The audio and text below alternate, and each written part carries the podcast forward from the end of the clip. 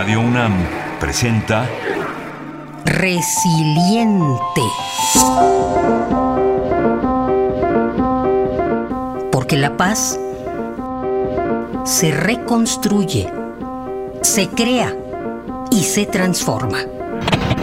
Resiliente, resiliente, resiliente.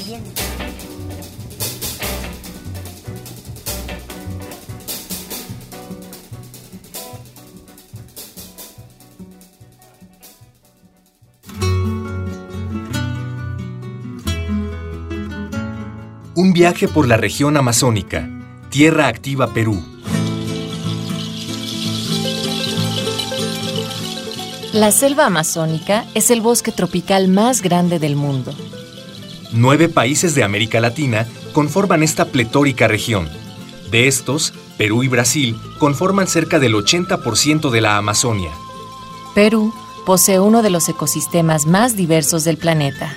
En el Perú nace el río Amazonas, el más largo y caudaloso del mundo, y su cuenca está cubierta de una densa vegetación que comprende más de la mitad del territorio peruano. Hay 787 especies de plantas nativas y una gran cantidad de recursos naturales como cobre, plata, plomo, zinc, petróleo y oro. Esta riqueza se ha visto mermada por la tala ilegal, la agricultura comercial, la minería y la instalación de industrias de gas y petróleo. Hoy, una entrevista con María Alejandra Rodríguez, joven activista por los derechos ambientales en el Perú.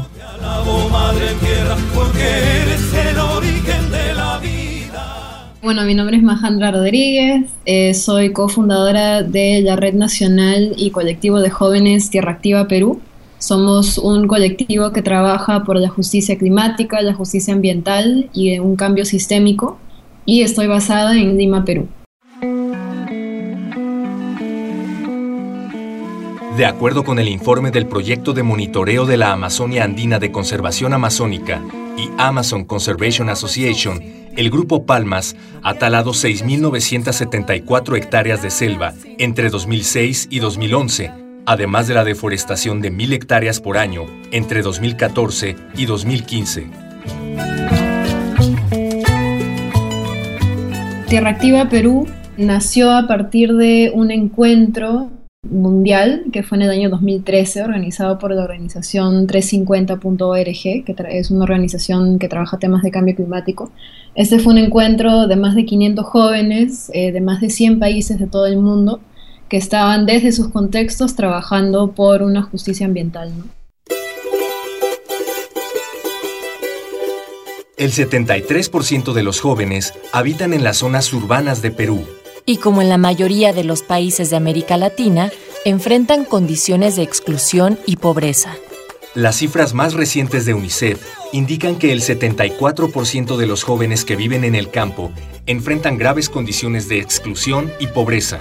Ante este panorama, ¿de qué manera participan y se organizan? Entonces a este encuentro fuimos eh, seis eh, jóvenes de Perú y al regresar a nuestro país, después de este encuentro, inspirados por esa experiencia, decidimos replicar eh, lo que habíamos hecho allá porque nos pareció un espacio distinto, un espacio que tenía una propuesta que nos, nos llamó la atención porque no se trató de una conferencia tradicional en la cual uno se sienta, viene un experto ponente y te habla, ¿no? Y uno escucha y al final hay poco tiempo para preguntas y respuestas, sino que fue una experiencia mucho más práctica, ¿no? Basada en talleres, mucho más dinámica, bastante horizontal, con muchos espacios eh, basados en el debate y la discusión, porque, bueno, recogiendo los saberes previos, ¿no? Que, que teníamos cada uno de nosotros desde nuestros contextos. Tierra Activa Perú es una red que busca fortalecer el movimiento climático bajo la articulación entre grupos y personas diversas y la acción hacia un cambio que recupere la pérdida de los recursos y la biodiversidad de la región amazónica. Regresando a Perú, eh, organizamos lo que fue el primer encuentro nacional Tierra Activa Perú, que fue un espacio, fue un campamento de tres días. Fuimos más de 100 jóvenes de todo el país, incluyendo jóvenes indígenas de la Amazonía, de la sierra, de la costa, de ciudad, de pueblos, etc. ¿no? Jóvenes defensores también, eh, ronderos campesinos, etcétera, ¿no? De distintos contextos. Nos juntamos y bueno, tuvimos algunos espacios de exposición, de presentación, pero más que nada el encuentro se basó en el intercambio, en el trueque de conocimientos, de experiencias y en la construcción de acciones, ¿no? en la construcción de eh, agendas, estrategias compartidas eh, para desde nuestros distintos entornos poder empezar a trabajar juntos en algunos proyectos, en algunas campañas. ¿no? Además de la deforestación, la pérdida de biodiversidad y la creciente participación de empresas en la explotación de los recursos naturales, está el tema de los derrames de petróleo. Los recientes derrames de petróleo en la Amazonia, provocados por Petroperú, han afectado a más de 5.000 personas y han puesto en estado de emergencia a 16 comunidades indígenas en las zonas dañadas por contaminación de suelo y el agua. Tenemos lo que es la tala ilegal y a veces también la tala legal, ¿no? que se realiza, eh, digamos, con permisos del Estado que a veces son otorgados en contextos de corrupción o, permisos que son otorgados para explotar eh, bosques, ¿no? Este, depredar los bosques en, en, áreas que deberían ser protegidas, donde viven comunidades, etcétera. Se genera ahí también mucha violencia en esos contextos. Eh, y el tema de la minería. Tanto la minería ilegal, que depreda el ambiente, que genera además en muchas comunidades casos de explotación sexual infantil, se generan como cónclaves mineros completamente informales, personas que viven completamente en la ilegalidad, ¿no? que son comunidades que tienen altos niveles de violencia y también altos niveles de pobreza, ¿no? hay mucha contaminación ambiental. Y también tenemos la gran minería legal, ¿no? que genera estragos a gran escala, particularmente contaminando las fuentes de agua subterráneas, ¿no? los ríos, las cuencas. 60% de las cuencas de Perú están concesionadas a una empresa minera, ¿no? Esas, las cuencas son las fuentes del agua, es de donde viene nuestra agua. Más de la mitad está concesionada a empresas mineras, ¿no? La organización internacional Global Witness señaló que entre 2002 y 2014, al menos 57 activistas medioambientales fueron asesinados en Perú, lo que convierte al país en uno de los más peligrosos para las personas defensoras. Y muchas veces son empresas que no tienen sistemas adecuados para disponer de sus residuos, ¿no? Y hay muchos casos también de represión y abuso, muchas veces violencia contra personas, comunidades, campesinos, comuneros que se oponen a estos proyectos por la afectación al agua, ¿no? que finalmente afecta a la salud, afecta a las comunidades y también afecta a la agricultura, que es el principal sustento en, la sierra ¿no? del Perú. Entonces, sí, tenemos casos emblemáticos como Máxima Cuña de Chaupe, que es una comunera de Cajamarca, que tiene un terreno que está haciendo eh, la empresa minera Yanacocha, dice que ese terreno le pertenece a la empresa, una corte judicial ya ha encontrado que la tierra en verdad le pertenece a, esta comunera, y sin embargo ella se sigue enfrentando al constante amedrentamiento de parte de la policía, ¿no? Este, hace unas semanas a su perro casi lo matan, etcétera. Entonces son, son varios escenarios de, de conflictividad social, este, de violencia, de represión y, de depredación del ambiente, ¿no? Más de 300.000 indígenas viven en la selva peruana.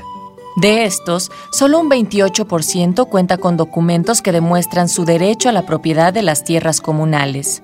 Uno de los grandes temas de la agenda en esta región es la regularización de más de 20 millones de hectáreas.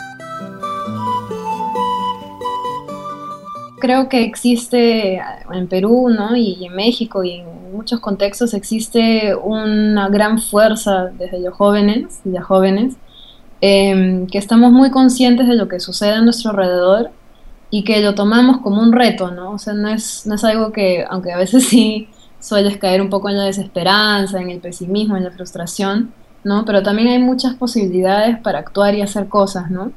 Y a mí lo que más me, motiva es, es, a veces simplemente tener una conversación y uno a veces nota que simplemente dando información y haciendo las preguntas correctas, las personas empiezan a cuestionar, ¿no? Y empiezan a cuestionar, sí, ¿no? O sea, ¿por qué las cosas tienen que ser de cierta forma? Y bueno, hay muchos jóvenes que desde sus contextos, desde las universidades, por ejemplo, ¿no? que organizan foros, conversatorios, jóvenes que trabajan con niños, que usan sus energías, su creatividad para hacer educación ambiental, arte ambiental. La Amazonía peruana es bastante diversa, ¿no? Hay zonas que son montañosas, especialmente en la Amazonía alta, ¿no? Que es cuando la sierra y la Amazonía se empiezan a unir hay zonas de la Amazonía Baja que son planas y amplias, ¿no? que tienen ríos grandes, estos ríos marrones que son cargados de minerales, de lodo.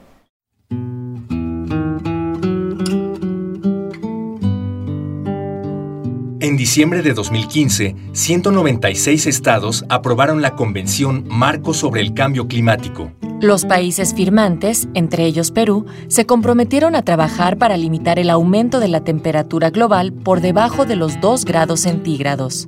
En este encuentro se reconoció la interdependencia existente entre los seres humanos, las demás especies y el planeta.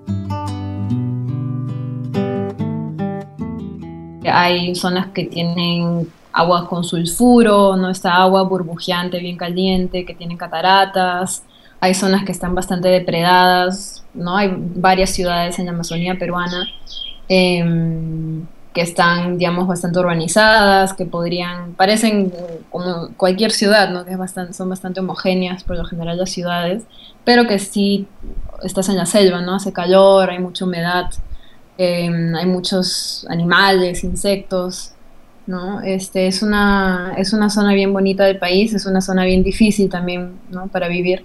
Eh, por las eh, condiciones del entorno, ¿no? Eh, pero que por eso mismo tiene muchas riquezas, ¿no? Mucha, mucha diversidad. Y hay zonas protegidas, unas más que otras, que tienen presencia de animales, ¿no? De, diversas especies y de, obviamente, de, de poblaciones indígenas, ¿no? Compañero, compañero, prosigue tu marcha y canta, sembrando sobre el camino el rosal de tus. María Alejandra Rodríguez Sacha, Majandra, es una joven activista y educadora peruana que ha impulsado y facilitado múltiples iniciativas de educación intercultural, ambiental y de ciudadanía crítica. Estudió en el Colegio del Mundo Unido de la India y en Swarthmore College en Estados Unidos, universidad donde estudió sociología, antropología y desarrollo sostenible. Es cofundadora y miembro del equipo de coordinación de Tierra Activa Perú, colectivo activista y red nacional que busca un cambio sistémico no climático. Actualmente trabaja en la Organización de Mujeres, Ambiente y Desarrollo, WEDO por sus siglas en inglés, con un enfoque en las intersecciones del feminismo joven y la justicia climática. y razón de la esperanza, dar nueva vida a los surcos para después arrancarla.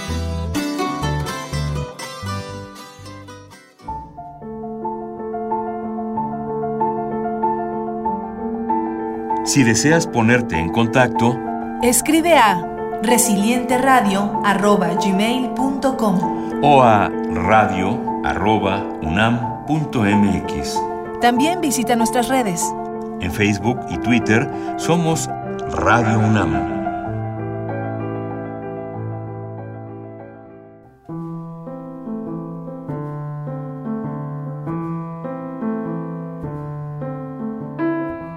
Idea original y guion María Teresa Juárez. Voces. Natalia Luna. Y Héctor Castañeda. Transcripción de entrevista Enrique López. Controles técnicos Miguel Ángel Ferrini. En la producción de Arfaxad Ortiz.